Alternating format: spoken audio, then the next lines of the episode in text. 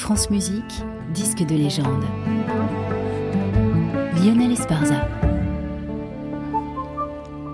Dmitri Shostakovich eut bien de la chance avec ses solistes. Quand il écrivait pour violoncelle, eh bien c'est Rostro qui assurait la première. David Oistrakh faisait de même pour le violon. Non seulement c'était des instrumentistes d'exception, mais des amis qui faisaient tout pour servir cette musique au mieux. Et puis c'était aussi des artistes très exposés qui donnaient immédiatement aux œuvres une audience internationale. Ainsi du premier concerto pour violon. La création fut un petit peu empêchée par les événements politiques, mais finalement ce fut le 29 octobre 1955 à Leningrad avec donc David Oistrakh et Yevgeny Mravinsky à la baguette. Quelques semaines après, le violoniste est en tournée aux États-Unis. Dimitri Mitropoulos est alors patron de l'Orchestre Philharmonique de New York. Ils donnent ensemble le 1er janvier la création américaine en concert et dès le lendemain, grave la première version discographique. Alors rien à dire, ce qu'on entend là, c'est de la première main et de la meilleure.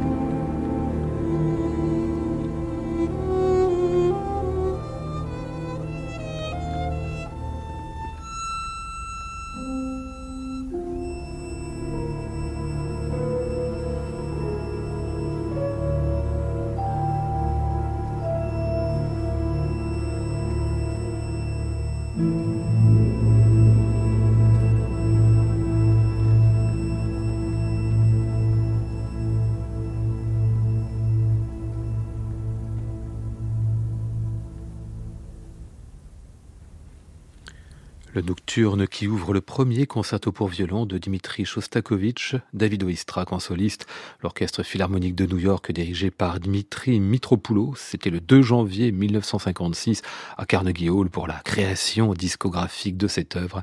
Un disque de légende à retrouver et podcaster sur le site de France Musique et sur l'application Radio France.